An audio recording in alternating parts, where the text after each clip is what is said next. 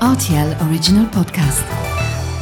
Sans-moi ça, ce semblant fait vos peurs. Et la farce La vie, c'est une farce. Ma soupe, s'il vous plaît. Ça tord, les chocolates. Mon scarpe, mon germe-là Mais combien de fois je dois vous dire que c'est susceptible, l'aubergine? Tous les produits sont là, alors je vais commencer. Salut, c'est Mathieu Lopez. Bienvenue dans ma cuisine. Cette fin d'année sera sous le signe de la gourmandise car on ne va pas se priver. Ils arborent et décorent les boulangeries depuis plusieurs semaines et vous êtes tenté de les réaliser vous-même. Voici la recette du pain d'épices aux saveurs d'orange amère. Pour réaliser ce pain d'épices pour 4 personnes à la maison, vous aurez besoin d'un moule rectangulaire de 25 cm sur 10 cm environ.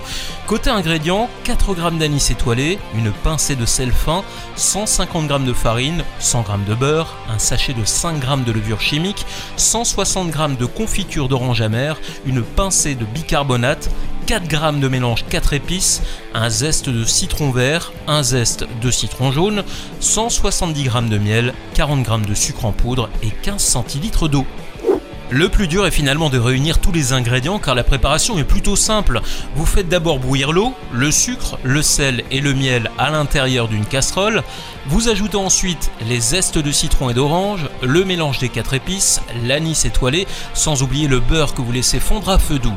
Quand c'est fondu, vous recouvrez la casserole, vous laissez cette préparation infuser pendant au moins 20 minutes. Vous passez l'infusion dans un saladier au travers d'un chinois ou d'une simple passoire hein, si vous n'en possédez pas.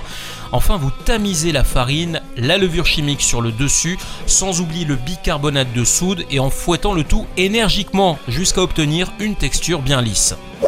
Il est temps de porter notre pain d'épices en cuisson pendant 40 minutes dans un four préchauffé à 180 degrés.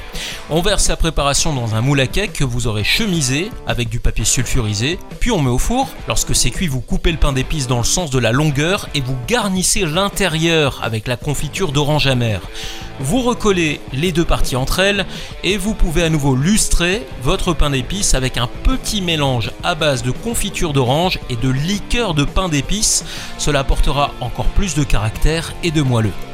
Voilà, j'étais ravi de vous recevoir dans ma cuisine pour ce pain d'épices aux saveurs d'orange amère.